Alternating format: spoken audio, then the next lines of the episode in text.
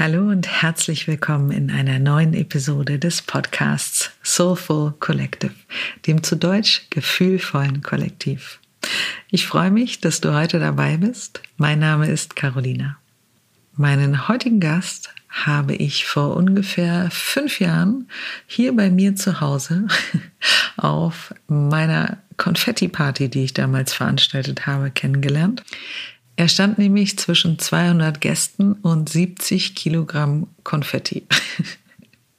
Und aufgrund dieser Masse an Konfetti und ich glaube auch Masse an Menschen schaute er mich mit sehr großen Augen an und stellte sich mir vor. Sein Name ist Henrik Heine.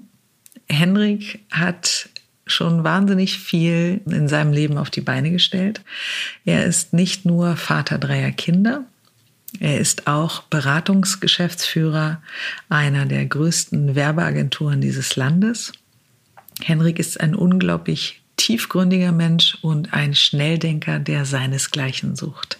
Und zudem hat Henrik auch noch ein ganz wundervolles Buch veröffentlicht. Es heißt Teil 1 Erste Ideen, wie man leben könnte. Und dieses Buch vermittelt, wie der Titel schon sagt, Ideen und Anregungen zum Thema ja, wie man ein bewusstes und kraftvolles Leben leben kann. Und für mich ist dieses Buch unglaublich wertvoll. Es ist mitreißend, es ist inspirierend. Dieses Buch beflügelt.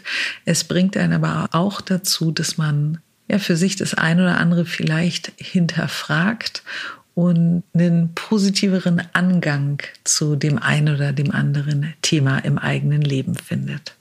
Als Henrik dieses Buch veröffentlicht hat, das war ungefähr zur selben Zeit, als ich diesen Podcast hier ins Leben gerufen habe, da habe ich mir dieses Buch gekauft, habe es gelesen und schrieb ihm sofort eine Nachricht und sagte, Henrik, wenn mein Podcast ein Manifest hätte, dann wäre es dieses Buch. Wir teilen Ideen, wir stellen uns dieselben Fragen, wir finden sehr ähnliche Antworten wir sehen sehr viele Themen sehr ähnlich und trotzdem hat er mich mit sehr vielem, was er in dieser Folge erzählt hat, dann doch überrascht. Ich freue mich wahnsinnig, dass er heute hier zu Gast ist. Unter anderem auch, ja, weil wir in derselben Branche arbeiten. Er auf Seiten der Werbeagentur und ich als Castingdirektorin da wir Werbefilme besetzen. Und warum das für mich so interessant ist, ist der Bereich, in dem wir arbeiten, der ist wahnsinnig schnelllebig und mit Zeiten gibt es auch einen hohen Druck.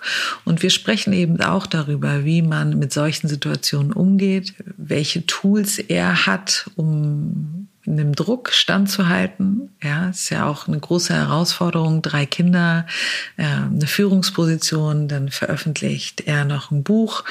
Also wie stemmt er das alles? Wir sprechen über Leidenschaft für den eigenen Beruf. Wir reden auch darüber, wie man erstmal herausfindet, wo liegt die eigene Leidenschaft. Dafür ist die Frage, wie verbindet man sich mit sich selber? Er gibt in unserem Gespräch Ideen dafür mit. Wir sprechen über Zufriedenheit, über Fülle im Herzen. Ja, wie die Perspektive einem eben dabei hilft, positiv und kraftvoll ins Leben zu gehen.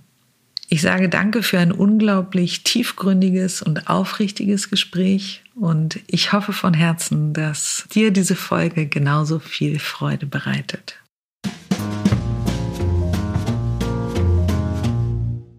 Die Message in dem Buch ist, dass ich das Gefühl habe, dass wir Menschen eigentlich wie so ein ganz wahnsinniger Quantencomputer sind. Eine, eine nie dagewesene Maschine voller Potenzial. Mhm. Und wir sitzen vor der Tastatur dieses Computers aber mit, mit so Fausthandschuhen.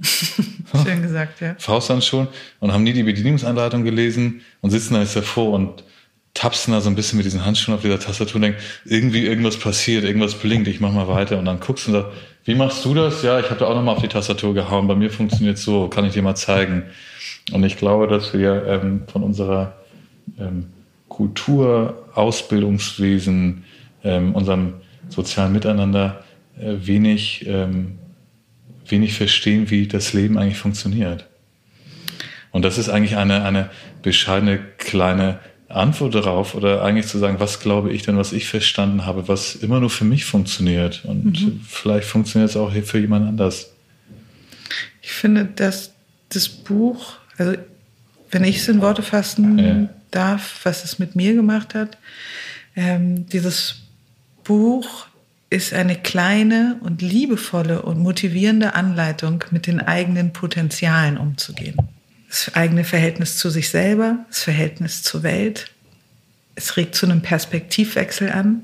Ja, und wie ich gesagt habe, es könnte eigentlich das Manifest für das Soulful Collective sein, weil es so viele Werte in sich trägt, die du und ich auch, glaube ich, teilen. Ein Angang ans Leben.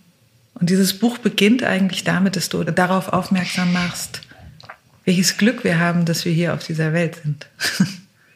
Die Chance ist nämlich 1 zu 1 zu 400 Milliarden, dass man überhaupt in dieser menschlichen wunderbaren Form dieser Welt ist. Mhm. Und wenn du das kombinierst mit der anderen Erkenntnis, du denkst, vielleicht ist es gleich vorbei, wenn ich vom Bus angefahren werde oder vielleicht ist es auch in 50 Jahren vorbei. Mhm. Die Kombination aus der Großartigkeit und die fehlende Fähigkeit von uns, das zu sehen und zu wertschätzen. Mhm was wir haben, eine, wir haben eine ganz tolle Fähigkeit, das Problem zu sehen, den Mangel zu sehen, den mhm. Fehler zu sehen, ja.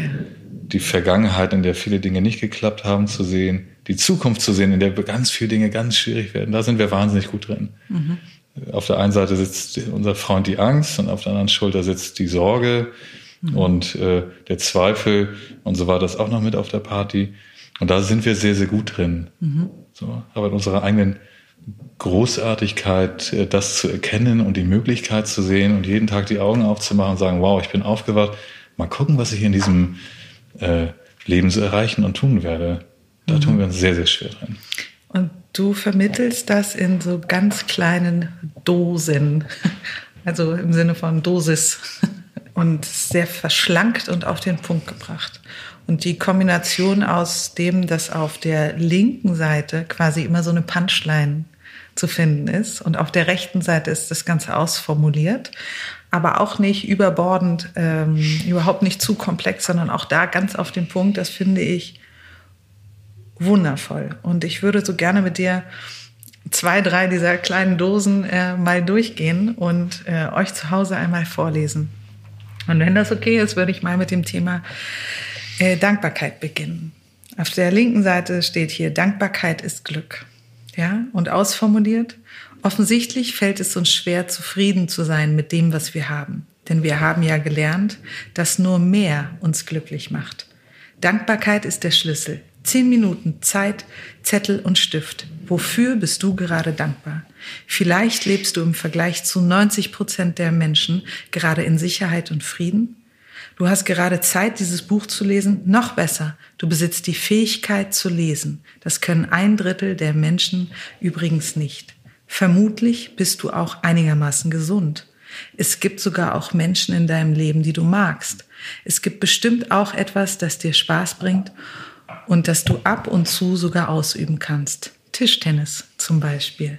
Und jetzt nimm deine Liste und denke dir jeweils das Gegenteil des Zustands.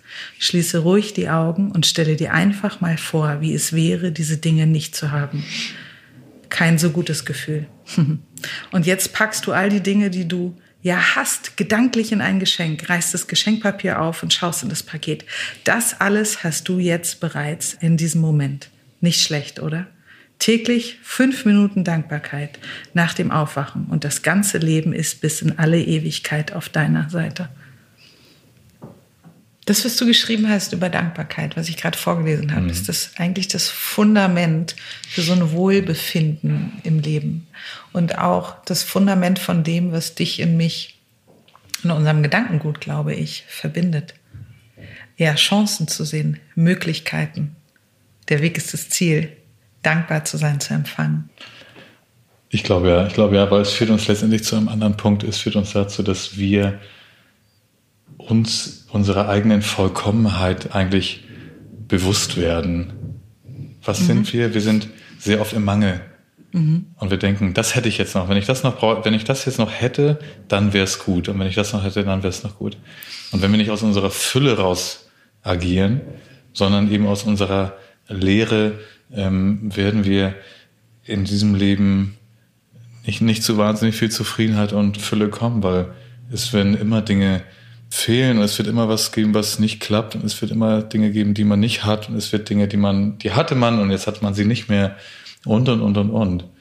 Und ähm, das ist ein endloses Spiel, was nie zu 100 Prozent führen kann. Solange wir das haben, können wir es noch härter spielen und noch intensiver spielen und noch mehr und ich streng mich noch mehr und ich hab, hab, hab, hab, hab. Und man kann aber eigentlich die Zäsur machen und sagen, was habe ich denn eigentlich schon?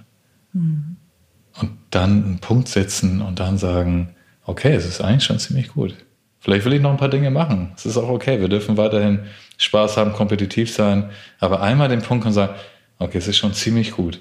Es gibt Momente, ich übe das, ähm, was du gerade vorgelesen hast.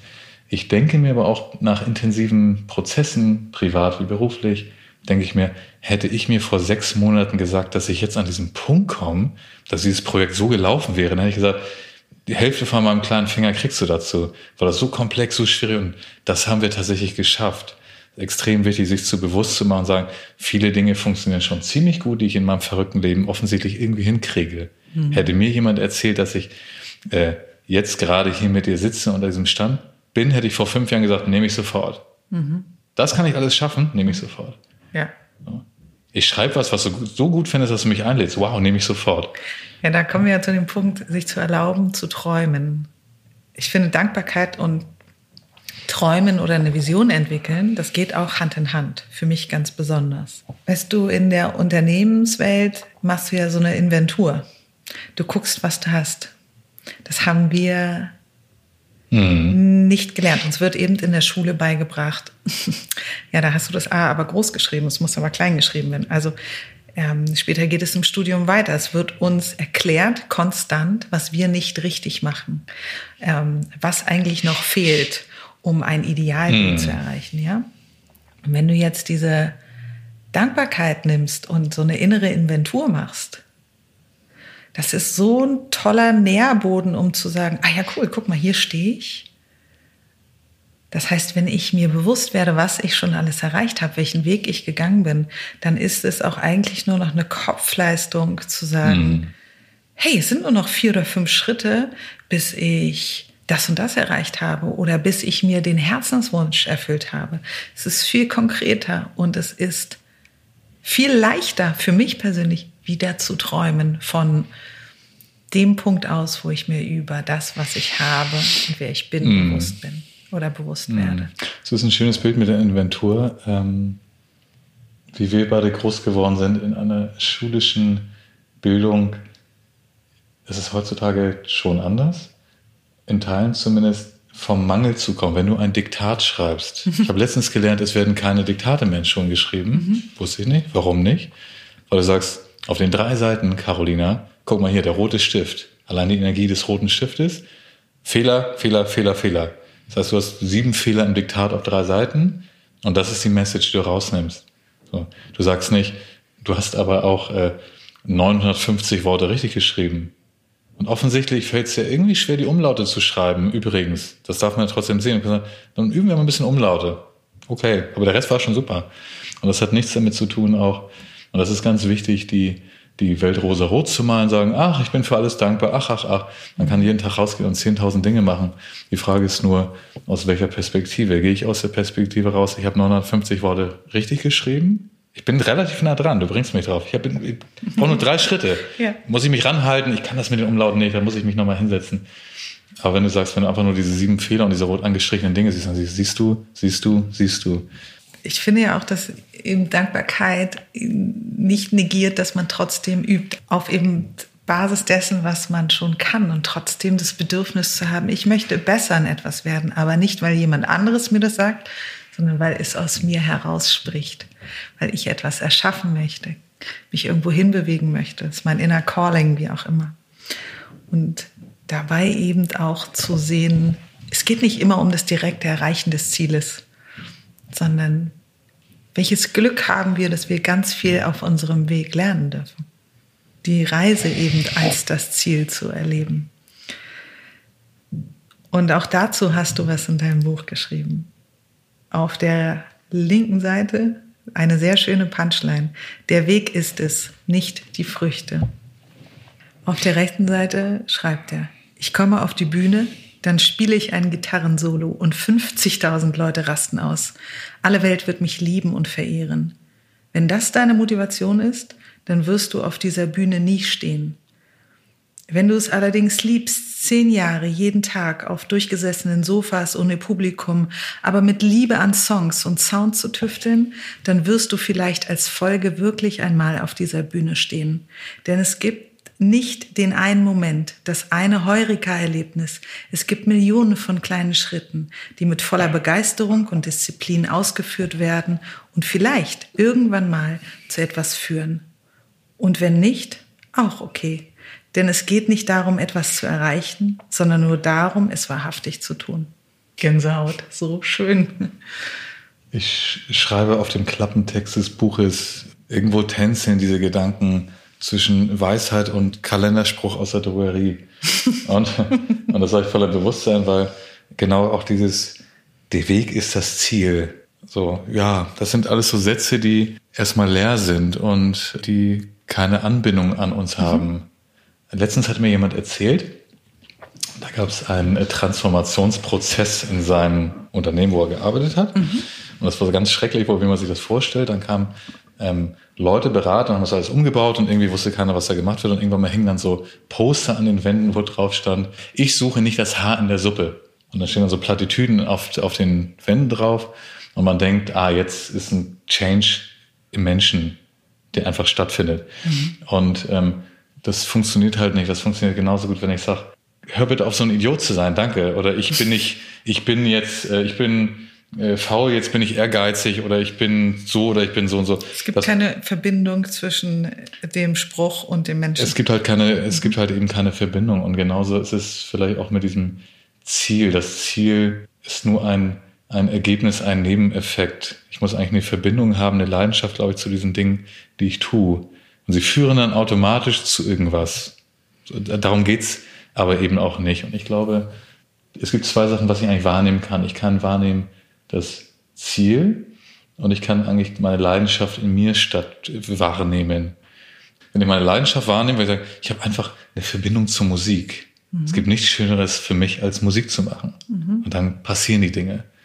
So, ich kann aber auch das andere sagen, sagen, ich will auf einer Bühne stehen, dann ist es aber eigentlich ein fremdes Bild, was an mich rangetragen wird, weil ich verstanden habe, irgendein Ego-Thema, ah, ich will berühmt sein und toll sein und alle sollen mich super finden. Und deswegen will ich das tun, weil ich es irgendwie ganz cool finde. So.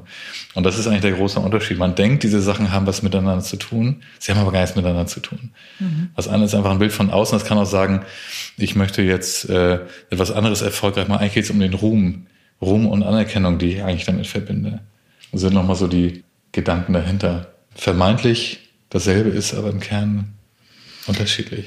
Wenn du mit Leidenschaft etwas nachgehst, wirst du aus dem Herzen heraus das Bedürfnis haben, besser und besser zu werden. Das Leben gibt dir Rückenwind, weil also diese Leidenschaft trägt dich. Neugier, mehr über das Thema zu erfahren. Und automatisch wirst du Menschen kennenlernen, die mehr wissen, von denen du lernen kannst. Und so wirst du dich immer weiterentwickeln. Und irgendwann wirst du vielleicht richtig, richtig gut in dem, also je nachdem, wie sehr du für etwas brennst, wie groß deine Leidenschaft dafür ist, ja. Und dann kommt Anerkennung so oder so. Das heißt, ja, du hast es so schön formuliert. Das Bild, was wir haben, ich möchte dann auf der Bühne stehen und Rockstar mhm. sein, das ist so ein bisschen so ein losgelöst, das ist auch so ein gesellschaftlich tradiertes. Also, wenn du es geschafft hast, dann jubeln dir 3000 Leute zu. Du kannst dich aber im Zweifelsfall auch mit extremen qualitativ hochwertiger Schokolade auskennen, wenn das deine Leidenschaft ist, und da gibt's vielleicht 100 Leute weltweit, die sich damit auskennen, aber zu diesen 100 Leuten gehörst du mm. halt. Du brauchst eben diese Bühne nicht in dem Sinne. Macht das Sinn? Also Absolut. Und deswegen sind, sind auch die ganzen äh, großen, äh, die ganzen großen Managementsätze der, der Gegenwart oder die, ähm, der, der, der Klassiker äh, Steve Jobs, do what you love. Am Ende mhm. ist es alles das. Und ich glaube, es gibt auch ein Limit. Ähm, du kannst, glaube ich, dir einen wirklichen Erfolg konzeptionell auch nur zum Teil denken.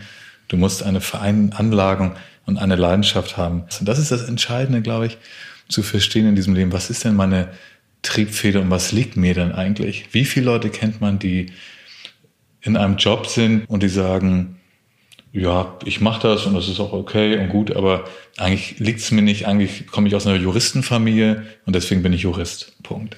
Ich habe den Luxus, dass ich in meinem Leben einer Arbeit nachgehe, wo ich nie auf die Uhr geguckt habe.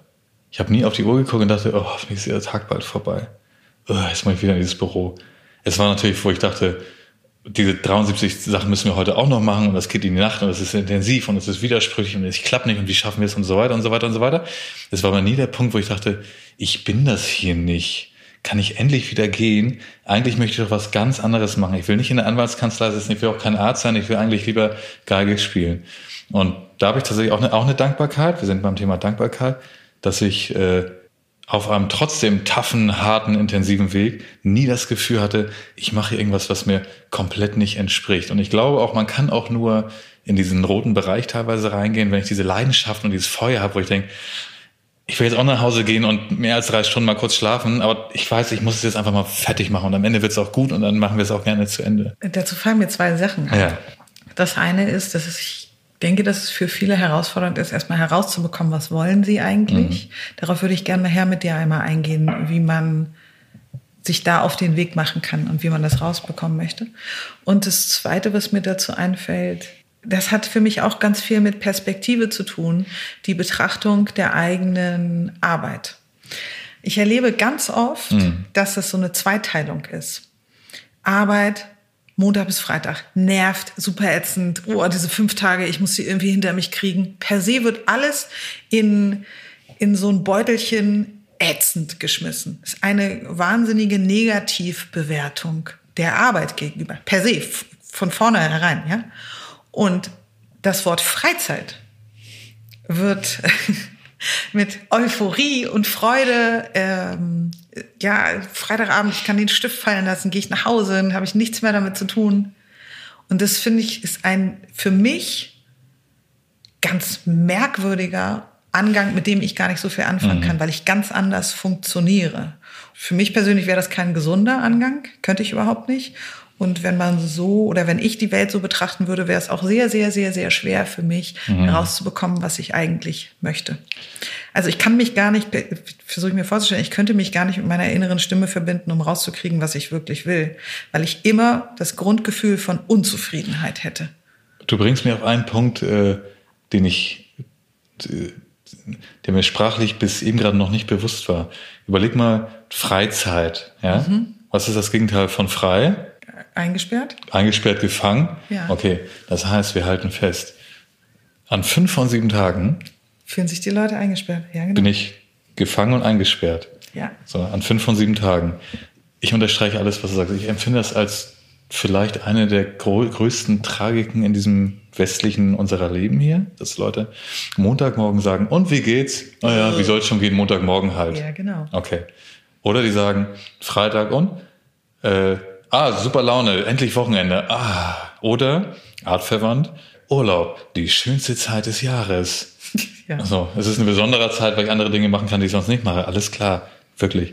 Nur, dass wir es auch akzeptieren für uns selber, dass wir an fünf von sieben Tagen irgendwas machen, was wir nicht wollen. Acht Stunden, zehn Stunden irgendwas, gehen nach Hause, kaufen uns auch schnell im Sale die Jeans, setzen uns auf die Couch, machen irgendwie die achte Folge von irgendwas an, pennen auf der Couch ein und, und krabbeln um drei Uhr nachts ins Bett und am Dienstagmorgen geht's genauso weiter. Und das ist die eigentliche Tragik. Mhm.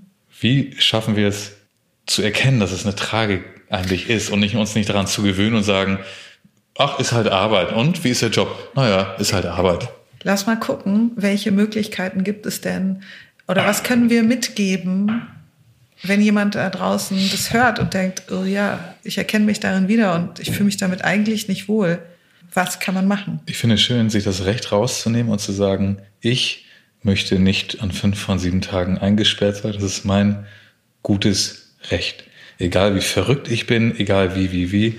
Das ist mein Recht, was ich mir selber zuspreche. Punkt. Das ist ein weiter Weg, weil wir natürlich aufwachsen in einer Welt, die sagt, geh zur Schule, studier schnell, damit du schnell im Job bist. So sind wir ja auch groß geworden, das ist ja letztendlich immer noch. Also ich das Recht rausnehmen, ich darf auch glücklich und zufrieden sein von 9 bis 18 Uhr. Punkt. Das heißt aber nicht unbedingt, dass du deinen Job gleich hinschmeißen musst. Ich, ich, ich meine nämlich, du kannst innerhalb des Jobs, den du äh, im Vorwege negativ bewertet hast, schon da üben, deine Perspektive darauf zu verändern. Dich zu fragen, was sind meine Talente? Wie will ich sie einbringen? Was, was möchte ich eigentlich machen? Und zu gucken, was innerhalb deiner Arbeit welche Möglichkeiten es da gibt, diese Fähigkeiten und Talente einzubringen, Strukturen mit zu verändern, wirklich mitzugestalten, aus sich heraus. Ich glaube nicht, dass man dafür den Job ändern muss. Mhm. Das ist ein sehr, sehr, sehr, sehr schöner, sehr erwähnenswerter Punkt, weil weißt du, wo man sonst schnell hinkommt? Den Job zu wechseln und dann, wenn man es, und dann, also erstmal macht man das und dann machen wir es nochmal und kommt wieder in dieselbe Schleife rein. Oder man hat so äh, die berühmten Auswandererträume und sagt, ich möchte jetzt, äh, was geht es immer, die Bäcker, Bäckerei, die deutsche Bäckerei in Timbuktu mache ich oder ich mache die Beachbar, die, den vermeintlichen Traumjob in Thailand. Und das funktioniert alles nicht, weil ich glaube, das ist für mich der zweite Schritt. Ich glaube, der erstmal sich einzugestehen oder sich das Recht rauszunehmen, ich möchte auch zufrieden sein in dieser Zeit. Also es ist nicht einfach dieses abgekapselte Job und Privat- und Freizeitleben. Und ich glaube auch, und das ist wirklich eine Einladung, die man sich selber jeden Tag aussprechen kann, aber auch anderen, die es hören wollen, aufstehen morgens und sagen, was kann ich heute in dieser Welt einfach mal beitragen? Ja. Und die Magie ist, die Magie ist, sobald du damit anfängst und sagst, ich bin heute mal kurz okay, meine Bedürfnisse, ich habe es alles ganz schwierig und so weiter. Das lasse ich mal kurz heute vielleicht sogar mal eine Woche mal raus und ich guck mal, sag, wie kann ich, was kann ich heute mal beitragen? Weil das Interessante ist, und das muss man einfach mal ausprobieren und nachvollziehen und fühlen, wenn du was rausgibst und sagst, kann ich dir noch was helfen, kann ich noch was machen und sagen, irgendwie in Kleinigkeiten. Ähm, das geht damit los, dass man morgens einmal kurz den Bäcker guten Tag sagt, da geht der Tag nämlich schon los. Und nicht nur sagt, viel Brötchen bitte, sondern einfach mal Hallo und Tschüss. Und ich sage den Leuten einfach mal drei Sekunden in die Augen guckt. Und wenn, du in, einem, und wenn du in einem Job bist, auch zu sagen, äh, andere Leute mal wahrzunehmen, sehen, was machen die eigentlich so. Und wenn man sagt, du, Carolina, diese Zimmerpflanze, die seit drei Wochen vertrocknet ist, komm, wir schmeißen jetzt mal weg. Wir bewegen einfach mal. Und ich glaube, wir dürfen keine Angst vor Kleinigkeiten haben, genau wie du sagst. Ähm, das ist auch wieder eine Illusion. Der Traumjob. Wenn ich das machen würde, dann wäre es ganz toll. Du kennst viele Leute, die tolle Berufe bestimmt machen. In einem kunstnahen Bereich, du kennst Künstler, Schauspieler, Musiker und, und, und, und, und. Ja. Und in jedem dieser Biografien kommst du immer, normt sich immer alles in einen ähnlichen Punkt. Und jeder wird Tage haben, wo er aufsteht und denkt, das, was ich heute machen muss, da habe ich gar nicht so viel los. Weil wenn man sagt, ich bin jetzt, wir sind beim Musikthema gewesen, ich stehe auf der Bühne. Ich kenne auch ein paar Leute, die sagen dann, du, wenn ich vier Monate auf Tour bin, ne, und der in Paris, London und Tokio die Halle fülle, weißt du was? Dann bin ich auch vier Monate nicht bei den Kindern zu Hause. Wenn du einen Job hast, der dir nicht entspricht und du es erkennst, trau dich, äh, geh raus, mach was anderes. Ich hocke jedoch eh. Ich versuche einfach mal zwei Wochen was beizutragen und einfach mal zu gucken, was hier vielleicht noch geht. Ja, und auch im Kleinen die Bereitschaft haben zu lernen. Ich glaube, das wird einen automatisch dahin führen, wo man hin möchte. Mhm. Und jetzt haben wir aber als zweiten Punkt, habe ich vorhin gesagt, mir kommt in den Sinn die Frage, wie kriegt man denn raus, was man eigentlich möchte? Egal ob im Kleinen oder im Großen. Ja? Ob du radikal sagst, ich, ich kündige meinen Job oder im Kleinen sagst, okay, das sind die Eckpunkte meines Jobs. Wie kann ich denn, wie kann ich denn innerhalb dieser Eckpunkte das verändern nach meinen Bedürfnissen oder Fähigkeiten? Wie kann ich die mehr einbringen, dass sie mehr wahrgenommen werden und äh, auch gefördert werden? Viele wissen gar nicht, was sind ihre mhm. Fähigkeiten und ihre Bedürfnisse. Wie kommt man denn dahin? Das ist wahrscheinlich die, die philosophisch größte, schwierigste, bedeutsamste, schönste Frage ist die Frage, wer bin ich eigentlich? Und artverwandt davon, ja. was ist mein Weg mhm. in diesem Leben hier? Ich weiß gar nicht, ob man es überhaupt jemals verstanden hat. Ich habe es nicht verstanden. Ich gucke, ob du nix oder nicht nix, ob du es verstanden hast. Ich glaube, wir brauchen noch ein paar, paar, paar Jährchen. Vielleicht wird man es auch nie verstehen. Ich bin von einer Sache trotzdem überzeugt, dass die Antworten, ganz viele der Antworten immer in uns selber schon liegen. So. Wir nur nicht gelernt haben oder uns manchmal nicht trauen, richtig drauf und hinzugucken.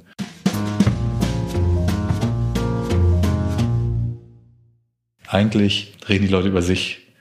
Wenn du sagst, ich habe irgendwie das Gefühl, ich spüre was in mir, ich sollte, glaube ich, mal was anderes machen.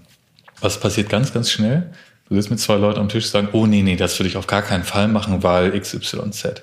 Eigentlich reden die Leute in dem Moment nicht mehr über dich, sondern eigentlich über ihre eigenen Ängste. Und deswegen ist es wahnsinnig schwer, von außen Antworten und Impulse zu kriegen, weil jeder sich selber auch auf diese Party mitbringt. Dazu gibt es auch so eine schöne Punchline in deinem Buch. Werde nicht der Sklave der Idee oder Meinung eines anderen.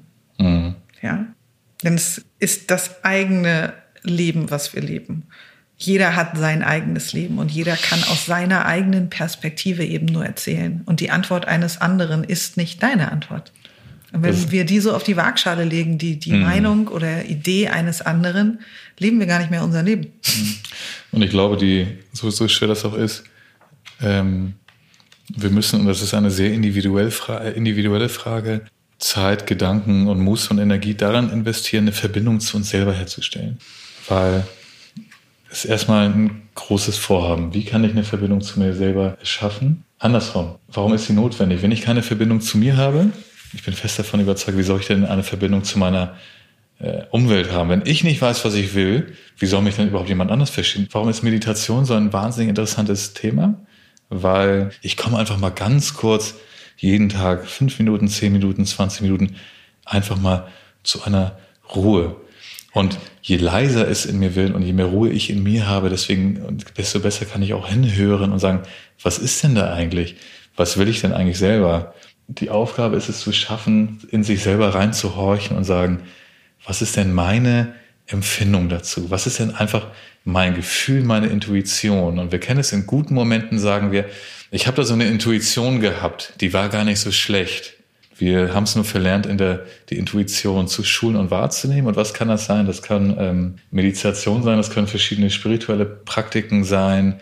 Es gibt Menschen, die sagen, ich komme zumindest mal zur Ruhe, wenn ich eine Stunde joggen gehe. Also es können verschiedene Dinge sein. Ich glaube nur, wir müssen anfangen zu verstehen, dass die Antwort in uns liegt. Du wirst sie Deswegen im Äußeren, im ja, Äußeren kannst du Hilfe haben und es gibt tolle Lehrer, Teacher, die dir einen guten Impuls geben es ist wie mit dem Fahrradfahren.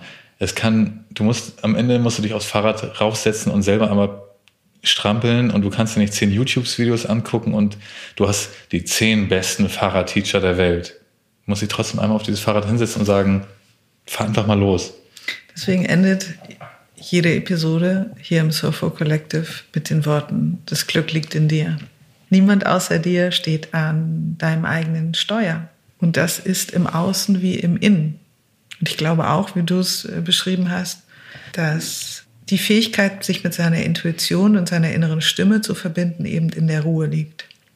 Ich habe das jetzt zwischen Weihnachten und Neujahr gemerkt, wie sehr die Anzahl an Anrufen und E-Mails, mhm. die nicht bei mir angekommen sind, weil alle anderen auch im Winterschlaf waren, sofort mich so intensiv damit verbunden hat, also meiner eigenen ähm, Intuition nochmal. Das wurde so schnell, so viel intensiver und so klarer, weil du eben diese Störsignale mhm. von außen nicht hast. Ja? Und die Störsignale sind, und das ist das gar nicht so einfach zu sehen, wir denken ja, dass es uns gar nicht so stört. Mhm. Es ist genauso, wenn man denkt, ich höre dir zu, ich gucke nur kurz aufs Telefon, ich höre dir zu. Mhm. Man sagt, ja, mit der Hälfte deiner Aufmerksamkeit vielleicht. Mhm. Und wir unterschätzen, denke ich, wie wir, wie sehr wir abgelenkt sind. Das ist das, ähm, oh, ich bin da auch nicht gut drin, in, im Urlaub zu sagen, ich gucke nur ganz kurz in meine E-Mails rein. Nur ganz kurz, kostet ja nur zehn Minuten Zeit. es ist eine, es zieht deine Aufmerksamkeit in eine Richtung und es äh, ist, ohne dass wir es merken, im Verstand beschäftigt dich das weiter und weiter und weiter und es zieht einfach Energie weg. Du kannst Erfahrung nicht erzählen. Du kannst Erfahrung nicht erzählen. Ja, wird dir niemand abnehmen. Also der, der intellektuell würde jemand sagen, ja, ist eine schöne Idee, ja, kann ich mir vorstellen, aber es ist nicht vergleichbar mit dem, was derjenige erlebt, wenn er selber die Erfahrung gemacht hat. Deswegen sage ich, du kannst oder du kannst den Impact einer Erfahrung nicht erzählen, gefühlt. Mhm. Genau, so kannst du Dinge, genau, wenn du sagst, wenn du einen Teenager vor dir hast, der hat ganz starken Liebeskummer und sagt, äh, das ist das Ende, Ende dieser Welt, mhm. dann sagen, ah ja, das, äh, dem könntest du jetzt begegnen und sagen, in deinem Leben wirst, wirst du noch sehr viele bla bla bla bla bla haben. So, da wird der mhm. Teenager auch nicht sagen, ach so, stimmt, wenn du mir das jetzt so erzählst. ist alles in seiner Erfahrung ist das Schlimmste, was überhaupt jemals passieren konnte, passiert jetzt gerade. Deswegen ist auch eine Trauer immer individuell, auch Trauerphasen sind immer individuell. Mhm. Und zu sagen, es ist ja immer gut gemeint, das ist ja mindestens das Schöne, dass Leute sagen, äh, ach, da musst du jetzt gar nicht so traurig sein, weil Punkt, Punkt, Punkt. So, mhm. das, auch dazu tendieren wir ja. Dennoch können wir uns eine Inspiration geben. Ich glaube, wenn dir jemand, weißt du was mit Erfahrung noch als Satz dazu, wenn du sagst, weil Erfahrung kann man nicht, muss man wahrnehmen und kann man nicht erzählen. Man kann aber inspirieren.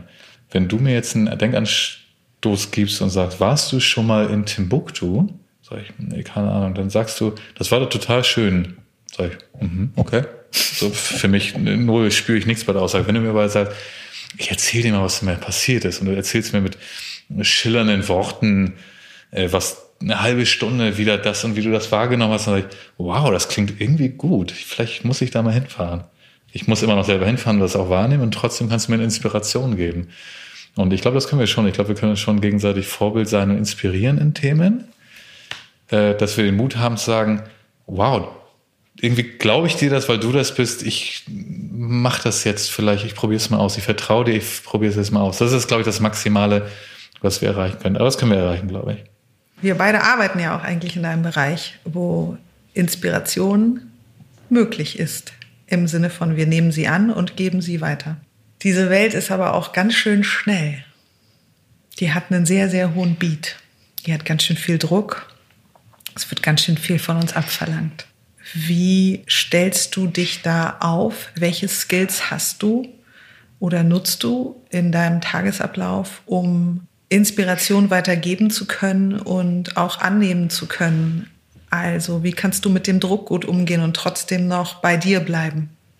Ähm, ich habe tatsächlich eine Morgenroutine, mhm. weil das ähm, tatsächlich das Fundament des Tages ist. Mhm. Warum ist das Fundament? Weil äh, die Zeit, ich stehe dann relativ früh auf, bin dann noch für mich, mhm. die Welt ist noch ruhig und du kannst erstmal in diesem Tag überhaupt ankommen. Und da gibt es dann verschiedene Dinge, die ich mache, die äh, auch nicht überraschend sind, meditieren und Yoga machen und ähnliche Dinge. Ähm, die führen. Also du stehst auf, dann meditierst du jetzt zuerst. Wie lange? Wenn du, wenn du es äh, ganz, ganz konkret kannst du gerne erzählen. Ja. Ich stehe auf und trinke erstmal ein Liter 40 Grad warmes Wasser. Tatsächlich? Ja. Okay. Weil ich irgendwann mal verstanden habe, es ist totaler Wahnsinn, wenn ich mich nicht einfach ausreichend hydriere. Ja. Um erstmal überhaupt die Basis, die wirklich die physische Basis überhaupt mal klar zu kriegen. Ich habe überhaupt erstmal genug Hydration. Ja. Ähm, dann äh, meditiere ich 25 Minuten. Mhm. Dann mache ich ähm, Pranayama, das ist, das sind Atemübungen, mhm. So um einfach mal, einfach mal zu atmen. Auch das, die aus dem Vedischen kommen. Genau, mhm. aus dem Vedischen kommen, auch aus dem Yoga kommen, einfach mal atmen. Und dann habe ich eine Yoga-Praxis, die ähm, plus minus äh, zwischen einer halben Stunde und einer Dreiviertelstunde ist. Mhm. Und dann ähm, und man muss dazu sagen, ja, du bist Vater von von drei Kindern. Von drei Kindern. Du bist Geschäftsführer, Beratungsgeschäftsführer einer der größten Werbeagenturen dieses Landes. Schreibst nebenbei noch ein Buch. Deswegen wollte ich auf diese Morgenroutine hinaus. Also wie kann man bei sich sein und wie kann man eine Kraft noch haben, wenn so viel Anforderungen an einen Genau ist. das, genau das, wenn man einmal hinkommt und sagt, ich setze dieses Fundament und in diesen zwei Stunden bin ich einmal da und dann baue ich sozusagen das Fundament dieses ganzen Tages erst einmal auf, weil was dann nämlich ähm, passiert, ist der Effekt, dass ich dann, äh, das klappt jetzt auch nicht immer so in 100 Prozent, weil, aber wenn es gut klappt, äh, starte ich in den Tag und äh, fast wie in einer romantischen 90er Jahre Fernsehwerbung. Dann bin ich voll im Tag und dann fange ich an, die Familie zu wecken und habe dann aber schon ein bisschen Frühstück vorbereitet und dann und dann beginnt der Tag. So und dann bin ich aber passiert eine entscheidende Sache. Ich bin schon okay mit dem Tag. Ja. Ich denke, egal was jetzt passiert in dieser Verrücktheit, die ich nicht mehr kontrollieren kann, wenn wir ganz ehrlich sind, Großteil können wir nicht kontrollieren. Also ich kann erstmal nicht kontrollieren, oh, es ist strömender Regen, wie komme ich jetzt eigentlich von A nach B? Da geht's ja schon los, aber auch ganz viele andere Dinge, weil wir arbeiten beide mit ganz vielen Menschen, die kann ich alle nicht kontrollieren. wirklich diese ganze Verrücktheit, ich kann es alles nicht kontrollieren. Ich kann aber mich selber. Das ja. ist das Einzige, was ich kontrollieren kann. Ja. Ich kann auch nicht kontrollieren, wie die Kinder aufwachen. Manchmal sind die Kinder Engel morgens mhm. und manchmal denke ich nach zehn Minuten gucke ich mich mit meiner Frau und denke, okay? Kids, was ist los? Wieso ist schon dieses Chaos hier am frühen Morgen? Ich habe und und ich habe mir auch diese Routine, muss man auch sagen, nicht auf dem weißen Blatt ausgedacht und gedacht, ach, ich habe eine super Idee, ich stehe im Winter jetzt mal jeden Tag zwischen fünf und halb sechs auf. Das ist ja eine gute Idee, sondern ich merke im Gegenteil, wenn ich es nicht tue, mhm. äh, ich stolper, ich komme nicht mehr in den Tag rein. Ich bin sofort, äh, du hast es gesagt, äh, viele mh, Anforderungen, Dinge, wo man gefordert ist in seinem Tun und Handeln, äh, oder ich gefordert bin in meinem Tun und Handeln, ähm, wenn ich, wenn das das Erste ist, was passiert, im Tag, dann hänge ich hinterher, dann gucke ich vielleicht noch mal ich den Fehler zu früh in meine Mail zu gucken, Dinge und dann renne ich nur noch hinterher so ein Stück weit. Mhm. Und das ist erstmal die Basis und da hat man äh, eine Klarheit, eine erste Kontrolle über den Tag und du hast eine Basis. So. Und das ist extrem hilfreich und ähm, Punkt. Und ansonsten, wenn dann eine nächste Frage ist, wie man sonst die Zeit arrangiert und nicht arrangiert, man muss schon sagen, es fallen natürlich auch Dinge weg die auch nicht schlimm sind. Also ich sage, wenn ich jemand fragt, hast du Netflix-Serie XY gesehen, sage ich, ach, keine Ahnung. Vielleicht werde ich mir in meinem Leben irgendwann wieder 15 Folgen am Stück angucken, aber halt nicht in den nächsten 20 Jahren wahrscheinlich. Was aber auch nicht schlimm ist. Also ein paar Sachen fallen natürlich weg. Bei mir ist es Meditation, mhm. zweimal am Tag, mhm. morgens und nachmittags. Mhm. Und das, ich habe das Gefühl, das ist wie so ein Schutzschild, an dem so Dinge, die keinen Platz haben, abprallen.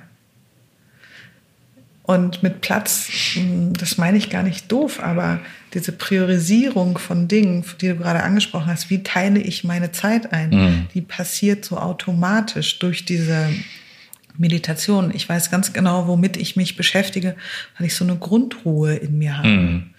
Und somit ist auch immer eine Verbindung zu mir selber da. Mhm. Und auch in den stürmischsten Zeiten bei mir ist es so, wenn richtig Radau ist, ja. dann werde ich eigentlich am ruhigsten und sehe auch am klarsten.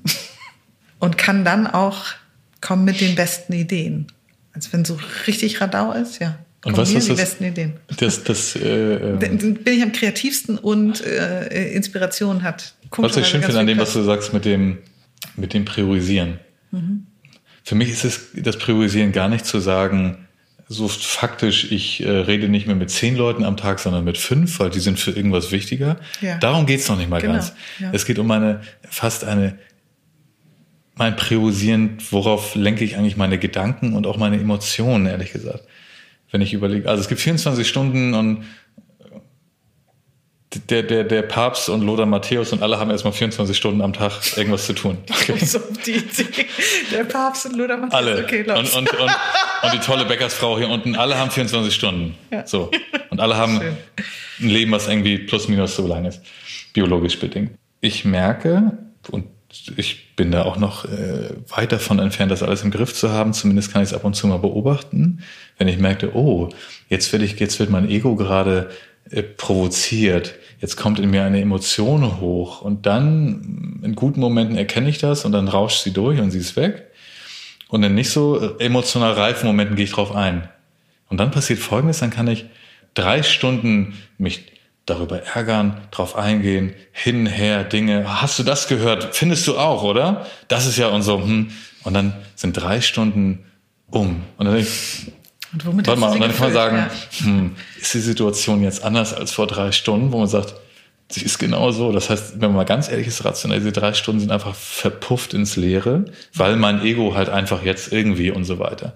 Also wir sind alle keine Maschinen, deswegen ist es auch ein Stück weit okay, nur es ist einfach die Frage, wo stecke ich denn meine Energie und Gedanken eigentlich rein und hin? Und will ich ja. äh, dreimal sagen, ah, die das ist nochmal noch mal ein anderer Punkt, aber letztendlich äh, artverwandt. Ah, letzte Woche die, die, äh, äh das ist jetzt sehr flapsig, aber die, die Claudia, die Hose, hast du die gesehen? Die war ja unmöglich. Ja. Also auch, wir können unsere, uns priorisieren, wir können den ganzen Tag Das ist ein sehr gutes alltägliches Beispiel. Irgendwas machen und wir können über genau. Alltäglichkeiten reden oder wir können auch darüber reden und sagen, ich fand das unmöglich, dass die, warum bin ich immer bei der Bäckersfrau heute? Ich weiß es nicht. ähm, Glaub, für, vielleicht für mich ein Bild des, des Alltag und, und geringe emotionale Tiefe. Ich gehe zum Bäcker und kaufe Brötchen und trotzdem kann man sagen, ich finde das unmöglich, dass die ich habe, ich erzähle jetzt eine wahre Geschichte, mir jemand vor ein paar Jahren erzählt, das fand ich augenöffnend, sagte zu mir, also ich war beim Bäcker und habe ich an die Tüte geguckt und dann, die hat mir nur die kleinen Brötchen gegeben, bin ich aber nochmal reingegangen und der habe ich aber was erzählt und so weiter. Denkst du, wow, da ist ganz schön viel Energie in. Man kann auch, und selbst wenn dann das stören sollte, ja. kleine Brötchen. Okay, kann man reingehen sagen, ich habe irgendwie das Gefühl, können Sie mir einen Gefallen, können Sie mir noch ein größeres geben. Ja. Die wird wahrscheinlich sagen, oh wow, tut mir leid, ich habe nicht hingeguckt. Stimmt, haben Sie wirklich recht. Schönen Tag, alles Gute, bis morgen. Oder ich reproduziere, das muss man nicht vorstellen, ich reproduziere mit einer dritten Person mein Groll auf die Halbtagsbäckersfrau, die nicht geguckt hat, welche Brötchen sie mir reingetan hat. Daraus mache ich ein Riesenszenario. Und da kann ich eine halbe Stunde mit mir drüber reden und noch mit drei anderen Leuten und auf einmal ist der halbe Tag rum. Und das ist Priorisierung für mich. Und es ist eine emotionale Realität, ja, also die ja man gestaltet durch diese Priorisierung, weil dein Körper und dein Geist und dein Herz können nicht unterscheiden zwischen, ich habe das real erlebt, es hat gerade stattgefunden, ich war gerade in der Bäckerei, oder repetiere ich das, ja, wiederhole ich das immer wieder in meinem Kopf. Dein Geist und dein Körper und dein Herz können nicht unterscheiden, was ist das Reale und was ist das Wiederholte.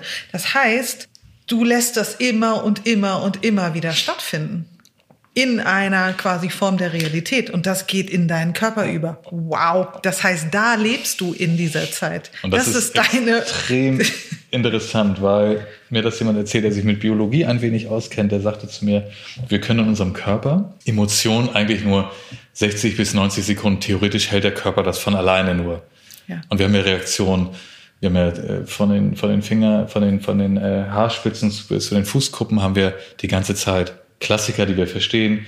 Äh, Hauttemperatur und, und Feuchtigkeit, Pupillen gehen auf und zu, äh, Oberschenkel spannen sich immer noch an, wenn wir in den Fluchtmodus gehen, wenn wir raus sind, spannen sich immer noch Oberschenkelmuskulatur an. Und diese ganzen verschiedenen Dinge, die passieren alle.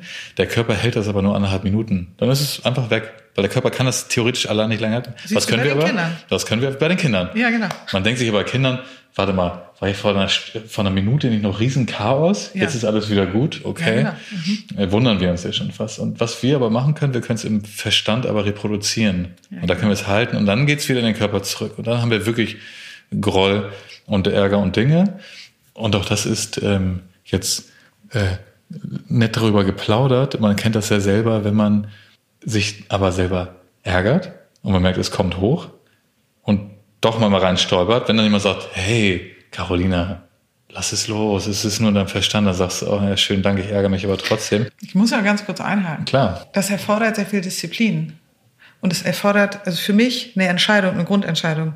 Und wenn du zu mir sagst, Carolina, ja, aber betrachte es so und so, erinnerst du mich eigentlich an das, was ich für richtig empfinde. Also dieser Dialog findet in mir auch statt, weil ich nicht mehr bereit bin, mich mit dem Quatsch von anderen Leuten. Im Zweifelsfall ist, dass die Verkäuferin mir klein, zu kleine Brötchen gibt. Also nicht, dass das jemals ein Issue für mich wäre, aber in einer verrückten Welt, für mich verrückten Welt, ja. äh, wäre das eins. Und dann ist es ihr Ding. Vielleicht findet sie blond gelockte Frauen per se scheiße und gibt mir mm. deswegen die kleinen Brötchen. Das ist ihr Ding. Ja? I don't care. Und ich möchte selber entscheiden, wer durch meinen Kopf und durch mein Herz läuft. Das ist eigentlich, so hast du es vorhin formuliert, das ist die Möglichkeit, die wir haben, selber zu entscheiden, wie sehen wir die Welt, was lassen wir an uns ran, welche Tiefe möchten wir, welche Wahrhaftigkeit, welche Form des Bewusstseins möchten wir, wie können wir so am besten mit der Welt umgehen, dass wir eine Verbindung zu ihr aufbauen.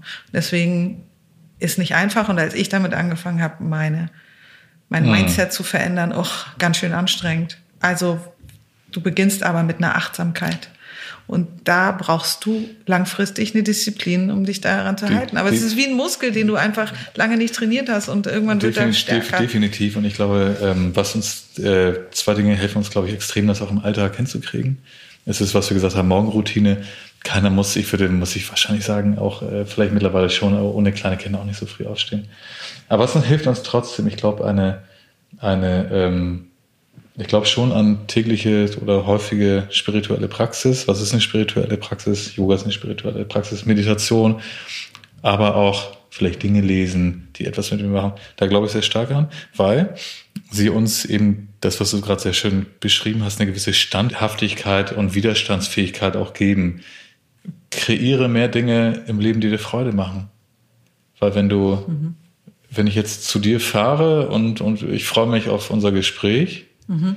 dann habe ich etwas, wo alle anderen Sachen dann gar nicht so wichtig sein. Mhm. Ich finde keinen Parkplatz, ist nicht so wichtig. Ich freue mich gleich mit Caroline zu sprechen. Mhm. Wir bleiben jetzt bei der Bäckersfrau, damit, wir keine, damit ich keine neuen doofen Beispiele erfinde. Das war irgendwie irgendwas oder mhm. die hat mir, ich habe mir beim Frühstück einen Tee bestellt und der kam aber nicht und so weiter. Ist nicht so wichtig, weil ich denke, alles wird überlagert davon, dass ich denke, ah, wir treffen uns heute. Da mhm. freue ich mich jetzt drauf. Mhm. Ich glaube, wir können uns schon helfen, die Intensität von Dingen für die wir glauben, es sich zu leben lohnt, die uns Freude machen und so weiter, einfach zu erhöhen. Mhm. Aufmerksamkeit ist Verbindung oder Aufmerksamkeit schafft Verbindung, könnte man sagen. In dem Moment, wo du wählst, wem oder welcher Situation oder was du deine Aufmerksamkeit gibst, in dem Moment entscheidest du auch, womit du dich verbindest, emotional oder geistig. Wenn ich verbunden bleibe mit dem, yay, wir machen gleich ein Interview und eben nicht die Verbindung äh, eingehe, weil ich keine Aufmerksamkeit dem Gedanken langfristig gebe, ich finde keinen Parkplatz, bleibe ich mit dem Guten verbunden. Ja, definitiv. Und wir können, du hast es vorhin sehr schön gesagt, wie lernen wir unsere Aufmerksamkeit zu lenken? Ich kann jetzt durch Berlin laufen und kann beides sehen. Ich kann sehen, sagen, das ist die, die, die wunderbarste Stadt und ich kann das Gegenteil sehen. Mhm. Es ist einfach nur welche Linse lege ich auf. Ich rausche auch manchmal durch die Tage, je nachdem, was einem so begegnet. Ich hatte eine Situation, das klingt ja sehr kitschig, ich sage es trotzdem. Letztes Jahr im Sommer oder sowas, glaube ich. Ich hatte eine Situation, die hat sich einfach so ergeben und ich saß da, musste auf irgendwas warten, glaube ich. Und ich spinne die Situation jetzt mal ganz kurz weiter. Ich glaube, das war nicht so, aber sinngemäß. Hatte keinen Akku beim Handy, er saß da irgendwie und guckte einfach in die Luft und dann äh, habe ich mir so einen Baum angeguckt.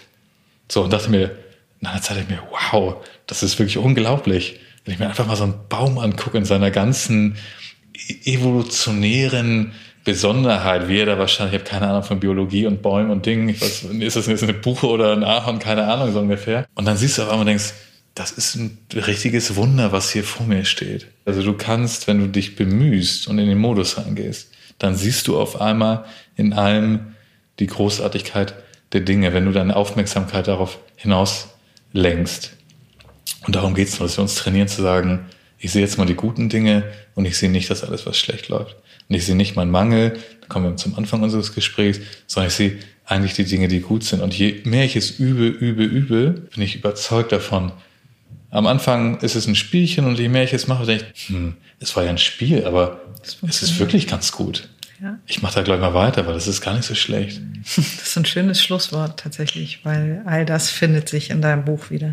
Ich kann es euch einfach nur ans Herz legen. Teil 1, erste Ideen, wie man leben könnte.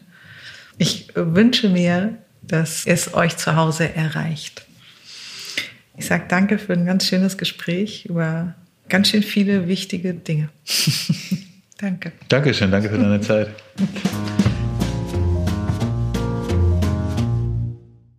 Ich hoffe, dass dir diese Episode genauso viel Freude, Inspiration und Anregung mitgegeben hat wie mir. Wenn du neugierig geworden bist und Hendriks Buch auch in deinem Bücherregal stehen haben möchtest, in den Shownotes findest du den Link Zusätzlich verlose ich natürlich ein Exemplar hier im Soulful Collective. Wie du an dieser Verlosung teilnehmen kannst, das erfährst du auf meinem Instagram-Kanal soulful.collective. Ich freue mich, wenn du Lust hast, diesen Podcast zu abonnieren oder wenn dir jemand einfällt, von dem du denkst, hey, dieser Podcast wäre wär was für denjenigen oder für diejenige, dann empfehle ihn gerne weiter.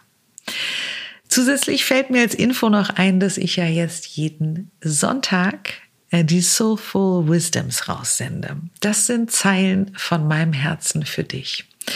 Das sind liebevolle Gedanken, das sind Worte, die dich bestärken sollen auf dem Weg in deine nächste Woche, die dich begleiten sollen. So oder so, sie sind von Herzen für dich. Wenn du Lust hast, diesen Soulful Wisdom Newsletter zu abonnieren, dann findest du auch dazu den Link auf Instagram oder auf meiner Website soulfulcollective.de. Hab eine ganz wundervolle Woche wir hören uns nächsten Donnerstag und denk dran, das Glück liegt in dir. Deine Carolina.